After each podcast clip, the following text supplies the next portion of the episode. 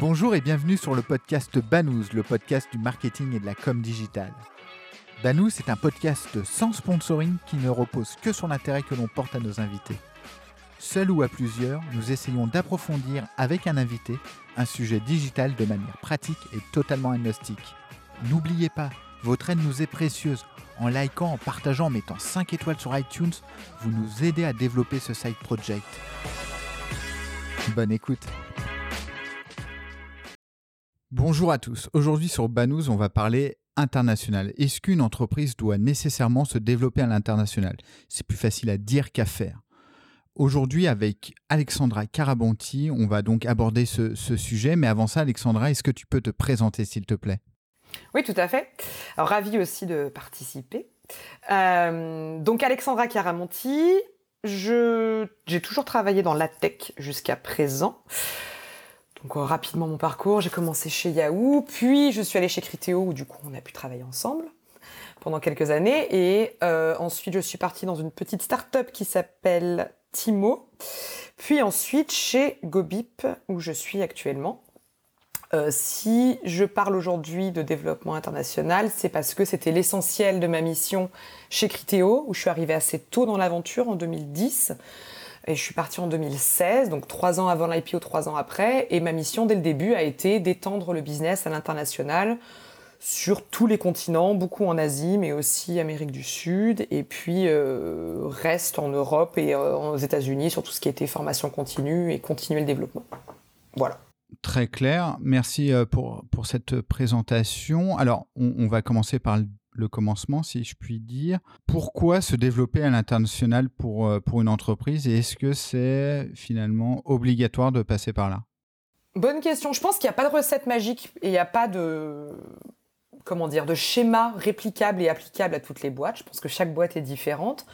En revanche, dans les industries, dans la, enfin, l'industrie dans laquelle on est en l'occurrence, qui est la tech, et surtout quand je reprends l'exemple de Criteo, qui était très en ligne et qui était facile finalement à implémenter, ça aurait été dommage de pas le faire parce que c'était simple à répliquer, que le business model marchait et marchait très bien et était facilement réplicable. Donc ça aurait été dommage de pas le faire. Pourquoi le faire? Pour occuper le terrain, pour mettre le pied dans la porte, pour euh, être sûr qu'il n'y ait pas des concurrents, parce que finalement, qui dit facilité d'implémentation dit peut-être aussi facilité de copie.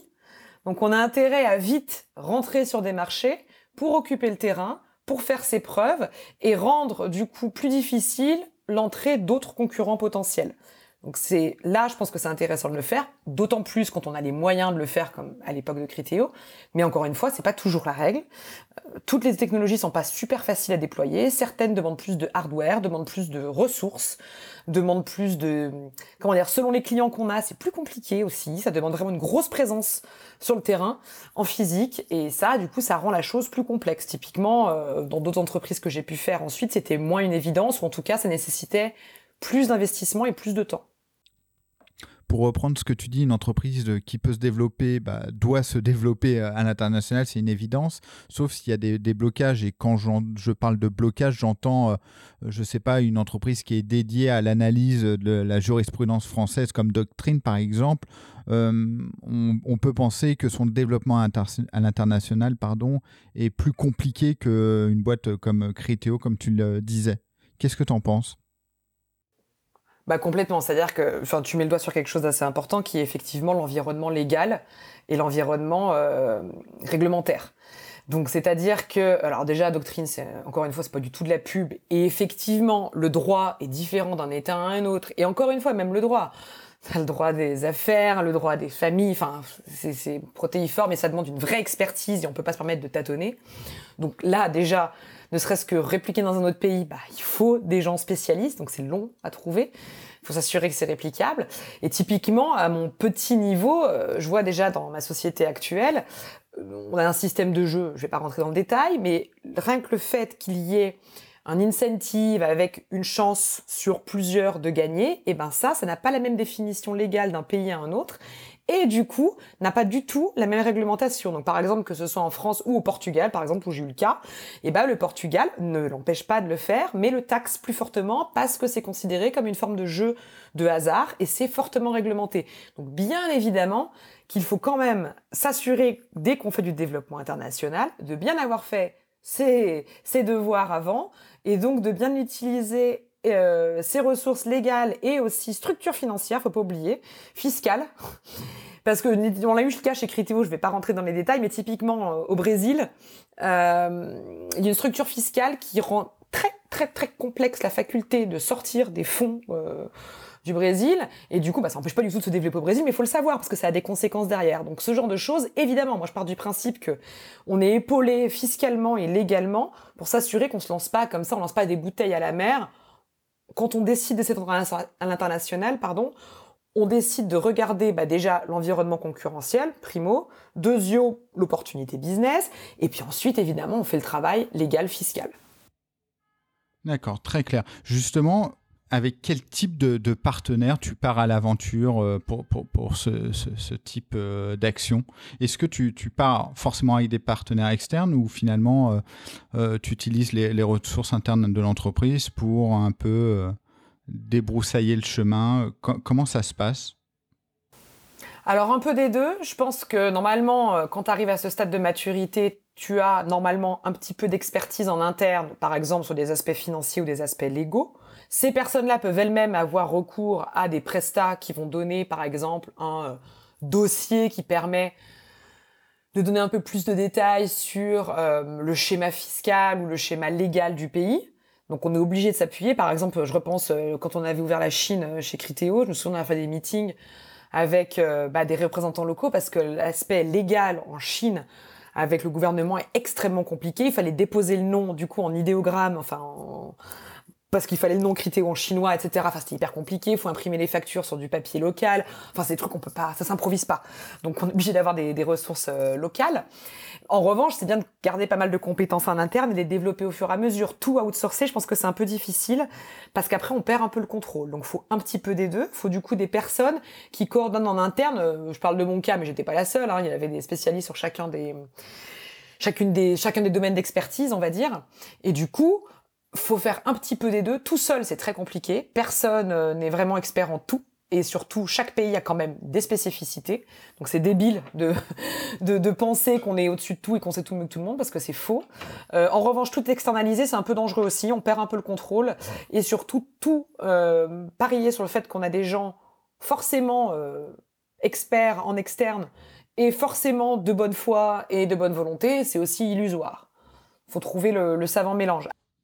Non, non, non, c'est très clair. En fait, quand tu parles des, personnes, la première chose qui me vient à l'esprit, c'est finalement en termes de feeling, comment tu sais que ton produit va répondre euh, aux consommateurs dans le pays que tu souhaites, euh, que tu souhaites conquérir, si je puis dire.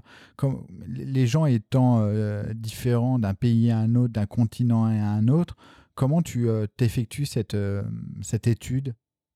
Bah, je pense que, enfin, je suis pas un G, moi, donc euh, je suis plus dans le ressenti humain, mais euh, il n'en demeure pas moins que as quand même, tu commences par des trucs très euh, macro, et puis c'est la théorie de l'entonnoir, tu, tu descends. Donc par exemple, tu commences par, bah voilà, aujourd'hui, le business, l'e-commerce s'étend dans tel pays, donc clairement gros potentiel. Ensuite, combien il y a d'acteurs? Qu'est-ce qu'ils font? La difficulté de pénétrer le marché? Est-ce que des acteurs similaires à moi aujourd'hui mais peut-être sur un autre euh, item, ont réussi à se développer.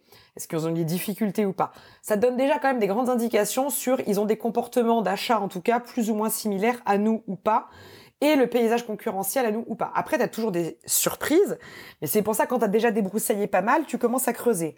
Ensuite, de toute façon, quand tu ouvres un pays après, sincèrement, tu es obligé de t'appuyer au moins sur un expert local. Quand on a ouvert des pays, moi j'ai pas mal travaillé avec l'Asie notamment, je ne parle je parle aucune langue euh, asiatique donc clairement c'est pas moi qui vais faire euh, le truc toute seule. Et puis au-delà de ça il y a des codes culturels que je ne maîtrisais absolument pas. Donc tu es obligé de t'appuyer sur quelqu'un de local qui vient justement de cette industrie et qui peut te permettre d'être ton vrai interlocuteur ton vrai partenaire et qui dit non mais ça ça marche pas chez nous ça tu peux pas le faire comme ça. Ça faut plutôt l'arranger différemment etc tu es obligé de t'appuyer sur quelqu'un d'expert en local surtout pour des pays très différents. Je te dis ça parce que là je te parle par exemple de la Corée et du Japon Espagne-Italie, on a suffisamment d'Espagnols et d'Italiens en France et tu peux le faire depuis la France et c'est facile de faire un aller-retour et on a des cultures plus proches. Mais quand tu pars sur des plus gros pays, déjà, faut faire cet exercice-là. Et puis en fait, bah t'apprends et des fois tu te rates un peu. En tout cas, tu peux réajuster. Typiquement, euh, là je te parlais de la Corée. Bah la Corée, c'est un pays qui a plus ou moins le PIB de la France, donc on pourrait penser que c'est assez similaire. C'est un pays qui est très consommateur, qui est très moderne aussi de en façade, mais c'est un pays assez atypique dans notre business, bah, parce que Google, c'est pas du tout gros là-bas, ils ont leurs acteurs locaux, Naver, c'est énorme, euh, ils ont pas WhatsApp, ils ont Line, et ça cartonne, et ça marche vachement mieux. Euh, moi, quand j'étais là-bas, Google Maps, ça marche pas, faut Naver Map. Ah, c'est débile, mais tant que tu es pas allé, tu le sais pas, et en fait, finalement, il y a quand même une difficulté, et il y a un écosystème qui est très dynamique et très performant, mais qui est très unique.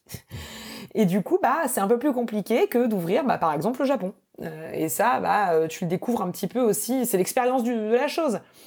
Et donc, faut pas euh, être trop présomptueux et penser que ça va être facile, quoi. justement, tu, tu parlais d'équipe sur place.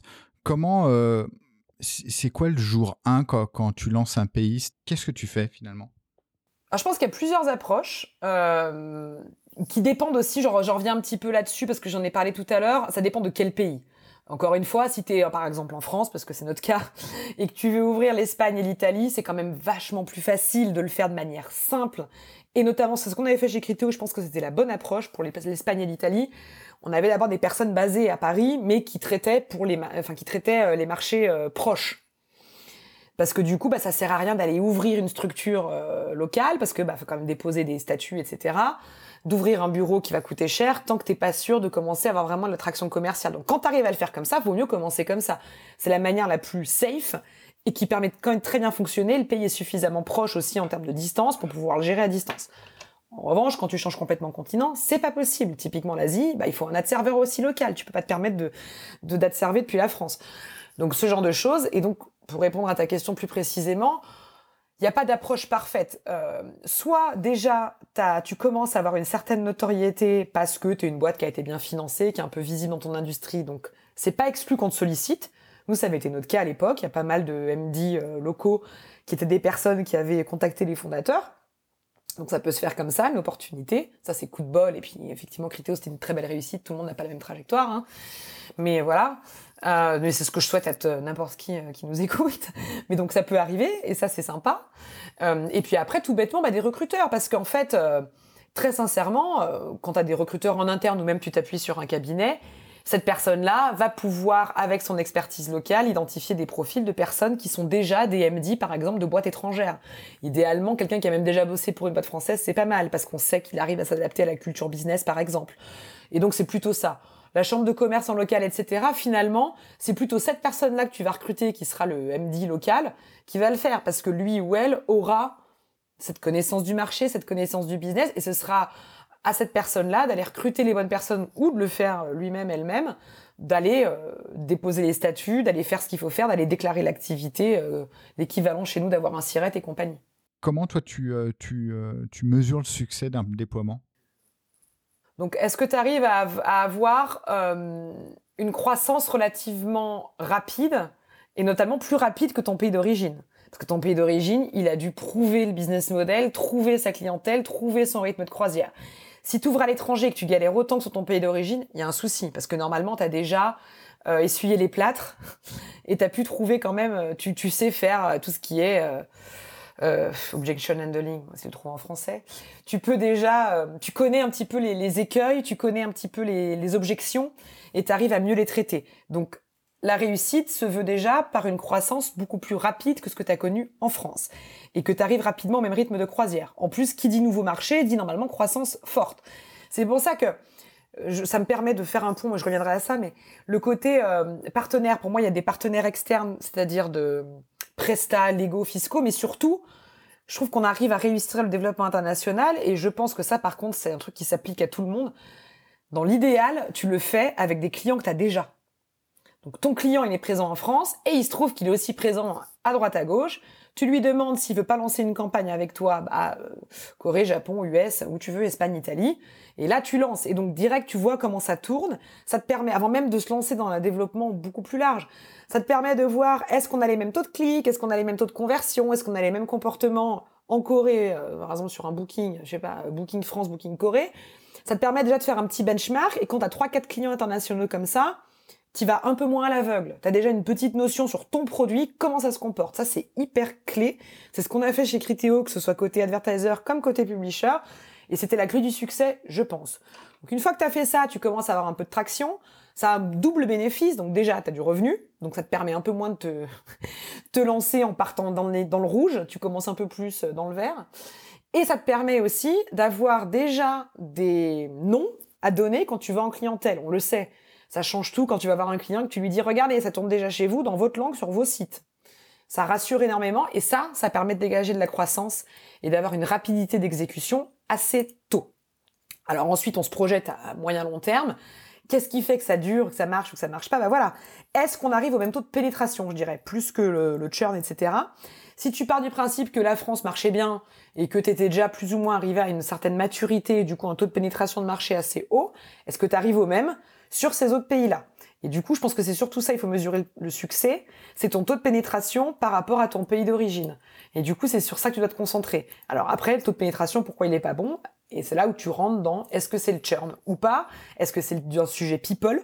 Est-ce que c'est un sujet euh, environnement concurrentiel? Là, tu creuses. Mais finalement, je pense que le bon benchmark à regarder, c'est le taux de pénétration du marché. Tu vois, tu as des marchés hyper matures qui marchaient bien aussi pour, euh, pour nous, enfin, je dis nous, pour Critéo, en termes de, volume d'affaires, etc., mais qui étaient un peu en deçà de nos attentes par rapport à la taille du marché. Donc, je pense que c'est ça le bon benchmark à, à regarder, c'est vraiment le taux de pénétration. Et du coup, quand tu vois que tu n'arrives vraiment pas à creuser, bah, peut-être que c'est pas là où il faut s'éterniser et se concentrer sur d'autres pays. Des fois, tu as des surprises. Hein où tu pensais vraiment euh, ramer, et finalement ça se développe vite. Comment toi, tu, euh, imaginons, bah, on va prendre l'exemple de, de Criteo, comment tu arrives à, garder une culture d'entreprise euh, intacte quand tu te développes à l'international? Comment tu fais? Donc effectivement, du coup, je, raconte un peu ma vie, mais euh, moi, je m'occupais de l'équipe centrale. Et du coup, l'équipe centrale euh, est une équipe qui n'appartient à aucune région. Donc chez Crito, comme beaucoup de boîtes, on est organisé par région, donc euh, Asie-Pacifique, Europe, Amérique au pluriel. Et du coup, nous, l'équipe centrale, on était à part, on remportait pas à ces équipes-là, et on avait une fonction qui était un petit peu d'harmoniser les best practices, d'harmoniser pardon euh, le déploiement produit, d'harmoniser le pitch commercial, mais aussi de recueillir les besoins locaux pour pouvoir les euh, partager à tout ce qui était équipe produit et équipe R&D, de manière à ce qu'on s'assure que le produit continue, continue pardon, à répondre aux besoins de tous les clients le produit restera toujours le même, Critéo c'est Critéo, mais il fallait parfois quand même un petit peu ajuster à droite à gauche. Et du coup, notre job, nous, en équipe centrale, était d'un petit peu de, s'assurer que quand on allait développer un truc, c'était pas juste pour les US, par exemple, mais justement, ah bah tiens, on m'a aussi parlé de ça au Japon. Si on développe cette feature-là, est-ce qu'elle répond pas à tous les besoins finalement et pas juste celui des US ou juste celui du Japon? Donc c'était ça l'équipe centrale. Dans les grandes lignes, il y a plein d'autres trucs, on avait des comptes internationaux, etc. Mais voilà. Donc est-ce que seulement une équipe centrale, tout aussi exceptionnelle qu'elle puisse être comme on l'était, est-ce que ça suffit ou pas?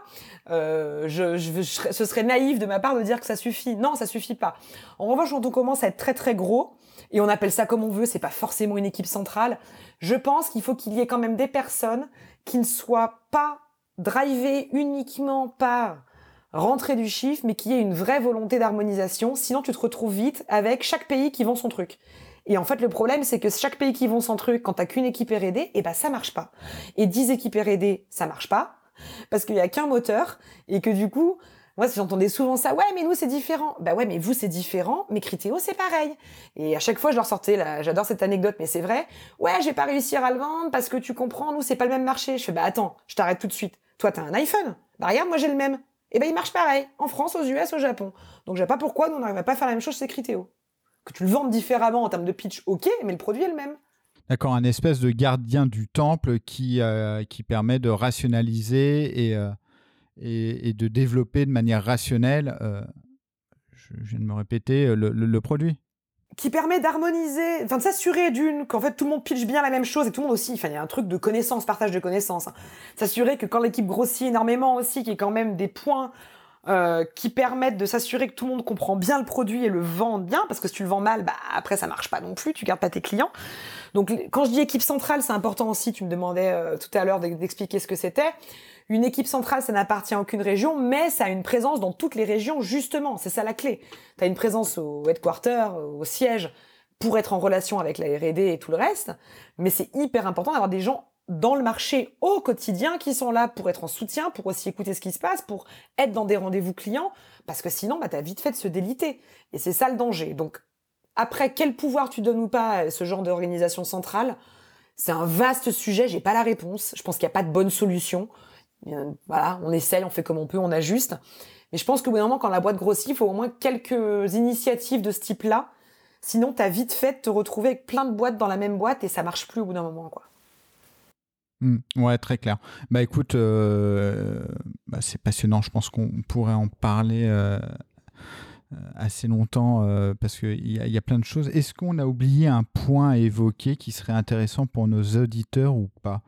Je regarde ma liste. Est-ce que toi, tu vois quelque chose? Alors moi je dirais, enfin après c'est aussi je pense personnel et chacun fait à sa manière.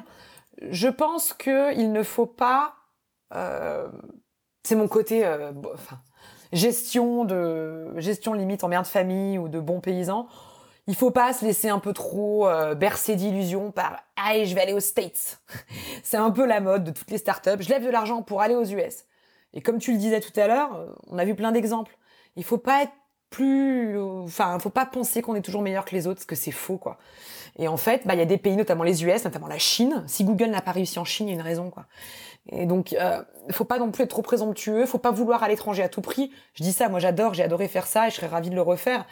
Mais faut pas le faire pour le faire, pour dire regardez, je suis de partout. Parce que c'est là où il y a beaucoup de boîtes qui se sont perdues et qui ont fini par casser leur business existant, par être trop gourmand, par vouloir dire je vais aller aux US par exemple.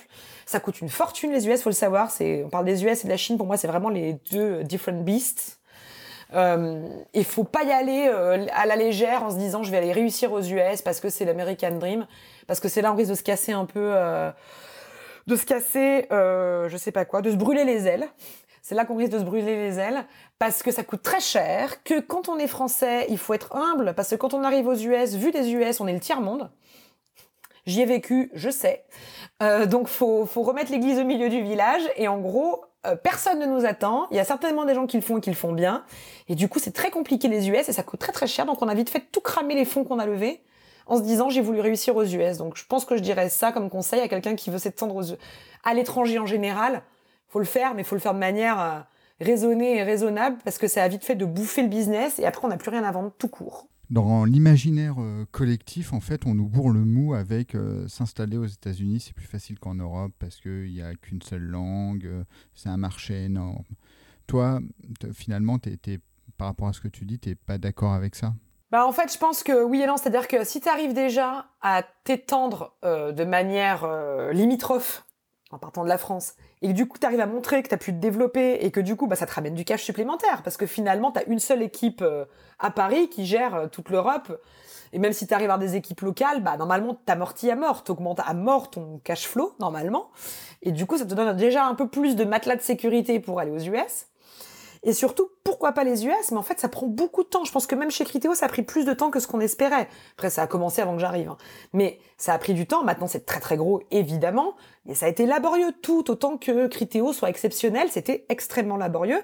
Et ouais, ok, c'est qu'un pays et c'est qu'une langue. Mais tu peux pas être qu'à New York. Faut être à New York, faut être à Palo Alto. Potentiellement, faut être dans le Midwest aussi. Euh, c'est hyper compliqué de recruter. Et encore une fois, quand t'es pas américain, c'est compliqué tout autant bilingue que tu le sois. C'est, on sait pas qui t'es, je te connais pas, c'est qui, c'est français, machin. C'est l'Europe, pour eux, c'est le vieux monde. C'est compliqué, quoi. Donc, euh, je dis pas que c'est impossible, mais faut accepter que c'est compliqué. Mais effectivement, si tu y arrives, ah bah, t'es le roi du pétrole, parce que c'est beaucoup plus gros. Eh bien, écoute, sur, ces, euh, sur cette dernière note positive et pleine d'espoir pour, les millions d'entrepreneurs qui nous écoutent, euh, on va s'arrêter. Merci beaucoup, Alexandra. Où est-ce qu'on peut suivre? Est-ce que tu, euh, est-ce que as, comment dire, est-ce que tu diffuses des infos sur, le net ou pas via LinkedIn, Twitter, etc. Alors Twitter, pas du tout. Je suis, je suis peut-être un peu trop vieille, ça y est. non, non, enfin, en tout cas, je suis pas très Twitter. En revanche, sur LinkedIn, je partage des trucs de temps en temps, pas forcément sur le développement international, mais je pense que c'est là où euh, je partage le plus de choses. Donc, euh, je serais ravie d'avoir des gens qui, qui me suivent. Eh bien, écoute, super. Merci beaucoup. À bientôt. Merci à toi. Merci d'avoir écouté cet épisode de Banous. N'oubliez pas, votre aide nous est précieuse. En likant, en partageant, en mettant 5 étoiles sur iTunes, vous nous aidez à développer ce side project et retrouvez-nous sur le site banous.com, banous b a 2 n o u z e.com. À bientôt.